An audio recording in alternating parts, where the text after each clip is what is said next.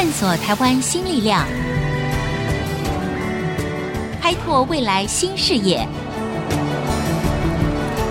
春风华语，聚焦台湾，沈春华主持。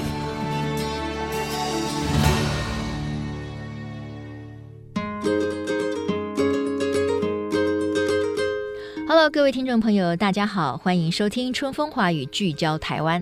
我们今天这个聚焦的呢，就是台湾的宜兰。我相信呢，各位听众对宜兰的印象呢是非常熟悉的哈，尤其是在雪隧通路之后呢，事实上我们要去宜兰显得非常的方便了。那我们对宜兰的印象呢，就是好山呐、好水呀、人文荟萃呀，充满了自然人文的这个气息哈。不过您知道吗？现在在宜兰呢，有一个科学园区。您或许觉得很新鲜吧？那这个科学园区它目前是如何运作呢？宜兰适合发展什么样的科技呢？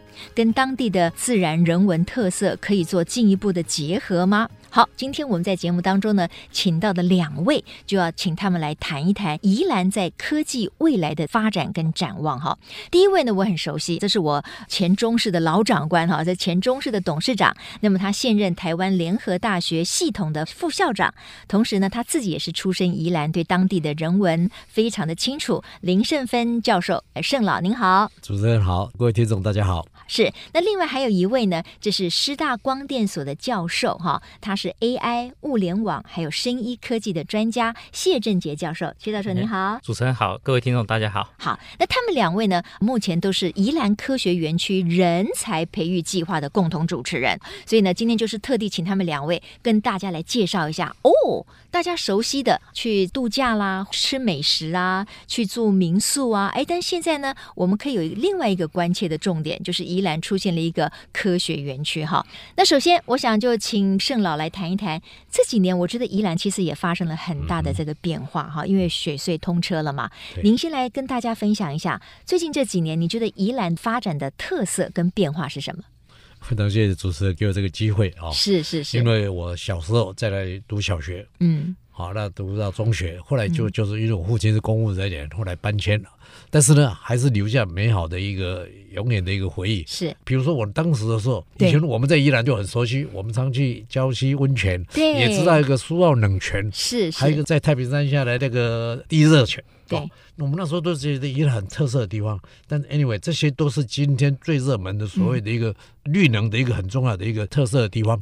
所以宜兰确实存在非常多丰富的，不只是好山好水，而且很丰富的自然资源。是是。但是客观来讲，在早年的时候，我也回想到，哇，以前要从宜兰到台北是很辛苦一件事情。如果坐火车的话，嗯，我印象很深刻，坐火车那时候还是烧煤炭的，所以我们从宜兰到台北的时候，鼻孔都都黑了，都黑了。啊，那要不然的话就怎么办呢？只好坐汽车。嗯，那坐汽车呢，没有滨海公路，只能走北宜公路，叫九拐十八弯，到台北也都头昏脑胀了。是是是。但是 anyway，今天因为有雪隧通来以后，这是一个关键时刻。嗯，我觉得配合这些可以结合在一起。OK，很好的发展前景。是我们刚才听到了这个林胜芬教授哈，盛老他提到就是说，其实每一个人比较熟悉的，真的就是一个观光的大县，就是宜兰，对不对？可是呢，刚才盛老也提醒说，其实宜兰有很多的天然资源哦，事实上是可以进一步的结合科技，提升进一步的经济的产能哈。所以继续呢，我请这个谢振杰教授来谈一谈，为什么在最近这几年，宜兰现在可能感受到了，哎，除了观光的资源之外，还要发展其他可能跟天然资源或者是跟科技结合，因此现在就有了这么一个宜兰的科学园区。是的，谢谢主持人哈。大概跟各位听众报告一下啊，因为我们现在科技的进步的发展。像是荷兰，我以荷兰为例，嗯，人口非常少，但是它兼顾了农业跟科技的发展，都在全世界非常的好。那这就是用科技的技术来提升农业和相关的食品产业。刚刚主持人也提到，是说在宜兰是一个好山好水，风景好，然后农业也相当不错，食品也很多有名产的鸭赏啊这些，对不对？但是我们也知道台湾人口比较少了，农村社会偏向老龄化，那如何用科技的技术？来达到所谓智慧农业，用最少的人力让产品能够更提升。嗯、那这就是在未来宜兰科学园区定位是在数位的内容，那以及一些通讯，透过这个通讯的平台协助这些数位的内容。嗯，不管是在智慧农业或者智慧的食品产业，甚至智慧创意，我们把观光的这些事情呢，可能就是包装之后，嗯、透过一些有创意的方式表达，嗯、好，透过这个数位去传播观光产业。嗯、那我们尤其看，像故宫都还有个《清明上河图》，哎，用动画的方式来互动，这就是数位，是的。那所以用数位的方式、数位的内容、精神来加持宜兰地区的这些特色，嗯、好，不管是农业、食品。或者是观光，乃至文化，都是可以用这项方式来提升，而且可以吸引更多的人才来这边。对，没有错。我想，在一个新的科技时代里面，其实每一个地区哈，不管是地方啦，或者是中央政府，其实大家都在极力的思考，怎么样去提升它的经济的产值。然后呢，当然，如果我们还能够所谓降低污染，是更好。那我想，以宜兰这样子，就是非常重视观光，大家去的就是享受它的好山好水的地方。确实，现在要引进来所谓的科技的时候，我想请盛老谈一下，会不会当地的民众或者现在的县政府，他们对于这个。宜兰科学园区他们的态度是什么？那是不是对于所谓的尽量降低污染的部分，他们也会特别关切呢？没有错，主持人刚才提到了，我也完全有同感。当年台塑要到宜兰新建那个六七年的时候，结果呢，宜兰当地就反对，认为说你这个都会产生这样的一个污染环境的后遗症。所以我印象那个查到资料，就是一九八八年，后来黄永庆先生他自己就是 OK，那因为大家反对对反对，然后就宣布停止这个计划啊。这个不是说宜兰人非常不理性，因为我再举一个例子，到了一九九二年哦，不四年之后，宜兰是台湾第一个哦，跟台泥签了一个环保协议书。对，那表示说，其实你只要愿意共同来承担这个的话，嗯、我们依然还是愿意包容的哦。或者，按照台泥有传统也认为它也是破坏环境，又是什么什么之类的。是，但一九九二年。距离现在二十几年前，对，依然也是所开风气之间就跟企业签署一个对环境共同的重视。嗯，那么今天更不要说了，因为今天来讲的话，企业都要强调 C S 啊企业社会责任，所以这个都我讲今天是水到渠成。因为刚才谢教授也提到，对哦，现在的话技术的发展绝对可以把它做巧妙的整合，创造双赢共赢。OK，好，我想今天可能很多的听众朋友才第一次呢，透过我们的节目呢，知道说哦，宜兰有一个科学园区，对不对？我继续就请谢振杰教授来说明一下。其实这个宜兰科学园区是很多年前就有了，但是只是过去这么多年来，它没有什么进展，一直到了最近，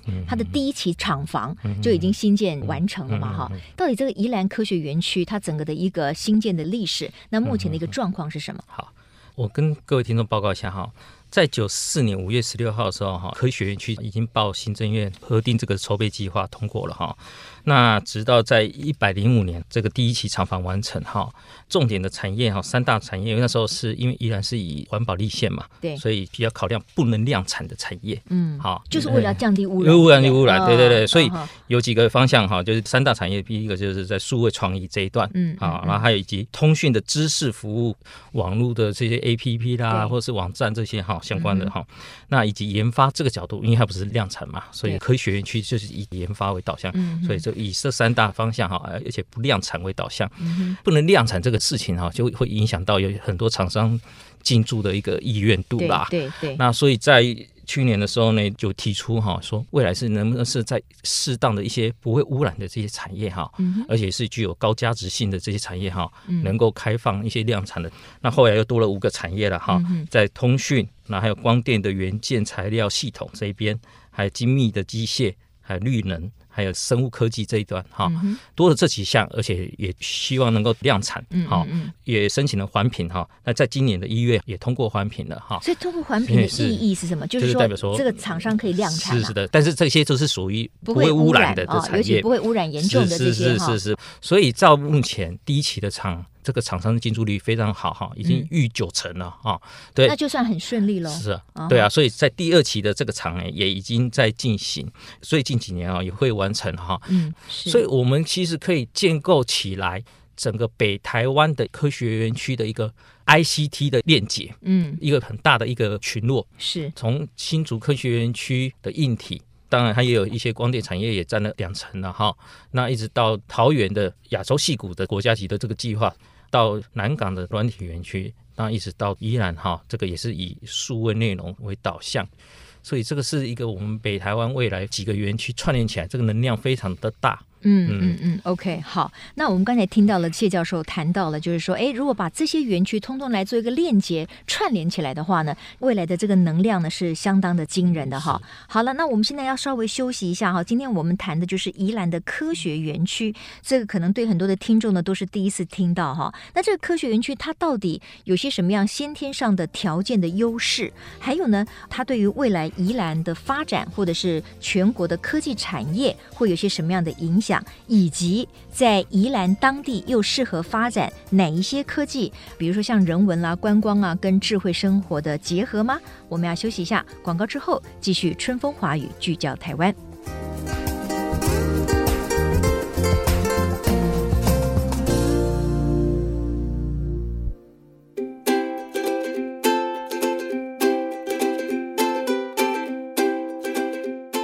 嗨，各位听众朋友，欢迎回到春风华语聚焦台湾。我们今天呢来谈的呢就是宜兰现在一个科学园区啊，它简称就叫宜科。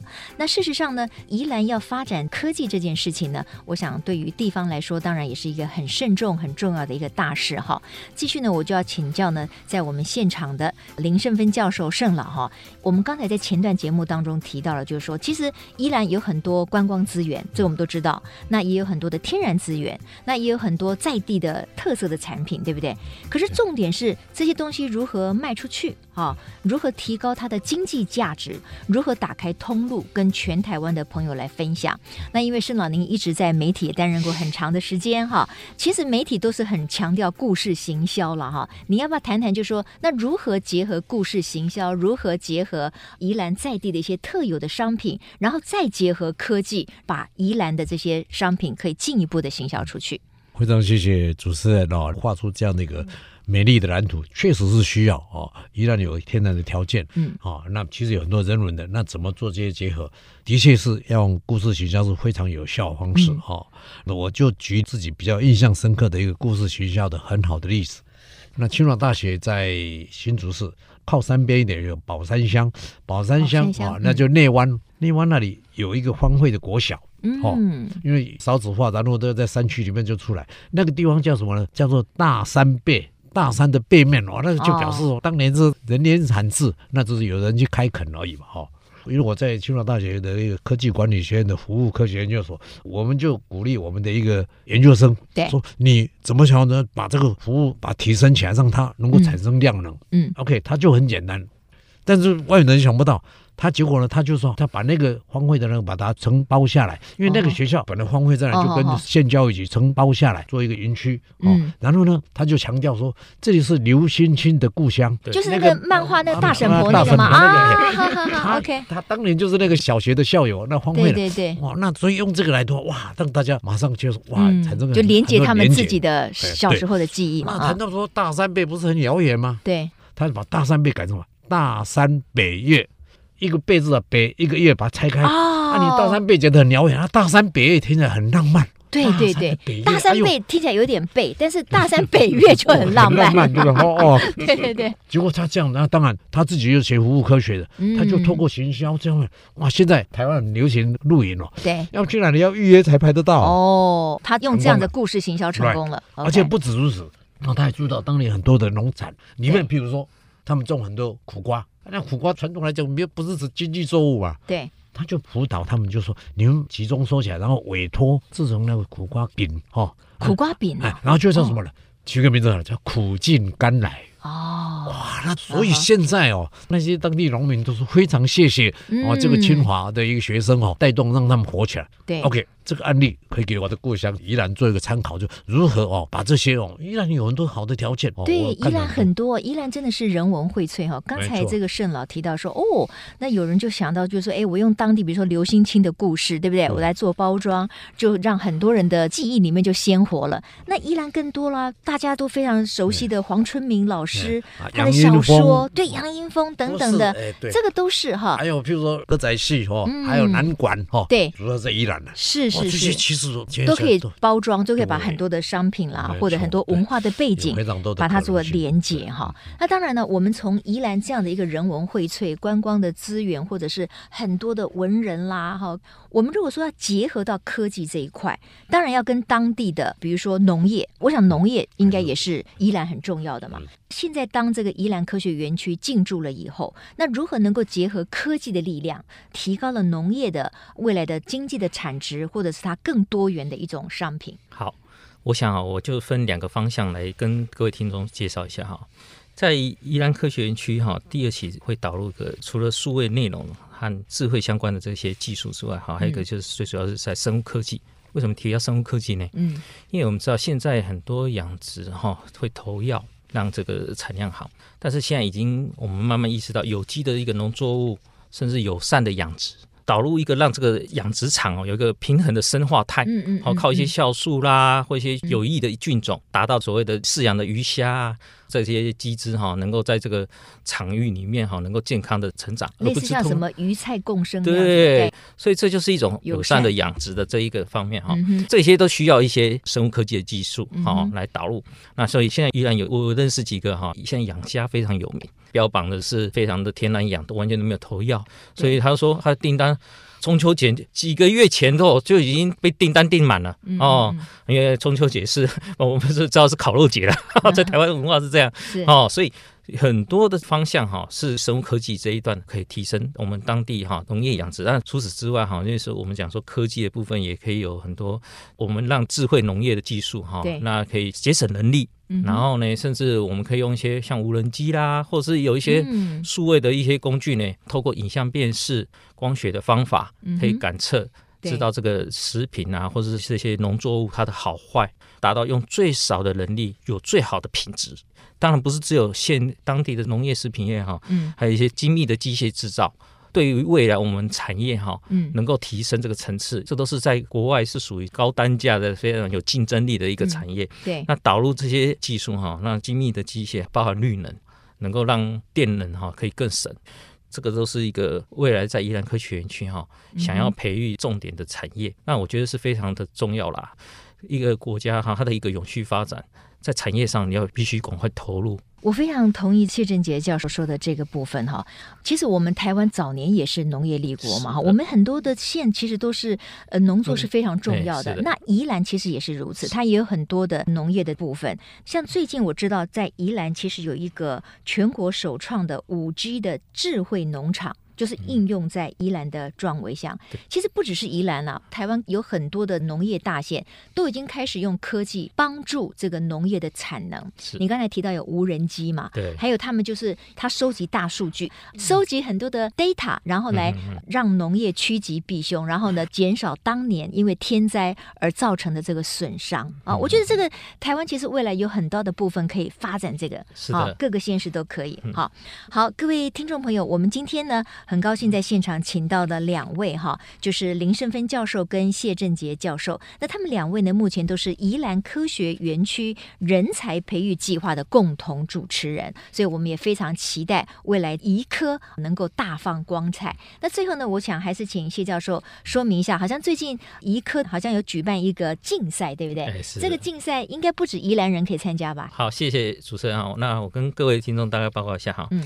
其实我们知道哈，这个资讯现在已已经是我们生活的一项财产，不是个人而已哦。对一个单位、对一个企业来讲，都是一个。非常重要财产是，那如果不小心被泄露了，或者被窃取了，嗯、甚至被破坏了，对，那都是很多不便跟损失。嗯嗯，最典型啊，手机有时候坏了，我们多少资料在这个里面，嗯、那要移到另外一个手机，好辛苦啊！这就是所谓的资讯的重要。对，所以资讯的安全，除了避免有人刻意来破坏，还有平常的一些资料的备份啊，要放在安全的地方啊。嗯、所以我要强调一点，就是说，资讯安全不是只靠防火墙的技术很厉害，哦，错了，它是一个观念的。导入，就是说平常离开没有在用电脑的时候，因为我们常常就是动不动为了要取得资料，我们就上网。嗯，但你没有在使用的时候，是不是就可以思考我们是不是就不要上网了？因为避免这些骇客进来。那第二个就是说嘛，我们不要任意去下载来路不明、来路不明的软的软体啦，哦、或者是 App, 或是 email、嗯、哦，那可能就是有木马城市哈。对，所以竞赛就是跟资安有关嘛。是的啊哈，你们它的对象是全国的哈，从高中职以上到大专院校哈。那还有一些就是说，你产业界人士哈，你也是可以来。嗯、呈现方式不在技术，我们今年呈现方式是以微电影。微电影就是告诉大家说，怎么样可能落实治安的观念，就是像你刚才说，导入一个观念是啊，然后他用微电影的方式把它表现出来。那要拍多长呢？这个微电影？哎，片长是二到五分钟，二到五分钟，对对对，二到五分钟。那我们希望说选出好的这个小影片哈，透过一些通讯的平台，好像广播啦，或者是网络啦，能够开始来宣打给所有的民众能了解。是这个计划的名称也可以搜寻哈，就是科技生活的资讯安全竞赛。哦，OK，好，科技生活的资讯安全竞赛，那奖金非常高哦，多少？我们的第一名有到十万哦，优选哈都还有两万块。哦哦，那这严选出来之后呢，你也可以看到您的作品在很多的这个媒体平台上去出现，这就是一个宣导的作品。好，这个竞赛呢也提供给所有的听众朋友参考。如果您有兴趣，您对于这个如何落实资安的观念，您可以把它拍成微电影的话呢，那也欢迎大家一起来参加。哈，我想今天呢，我们很谢谢两位现场的来宾林生芬教授跟谢振杰教授。那么他们带来了关于宜兰科学园区的运作，以及呢如何将宜兰哈天然资源，或者是说重启一个比较科技。方向的一个产业，然后来提升宜兰相关的经济啊，或者是它未来的产业的一个价值。非常谢谢两位，今天也谢谢各位听众朋友的收听，我是沈春华，我们下周同一时间春风华语聚焦台湾空中再会，拜拜。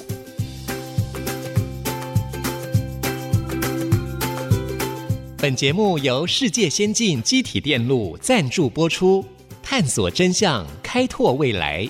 世界先进机体电路与您一起聚焦台湾。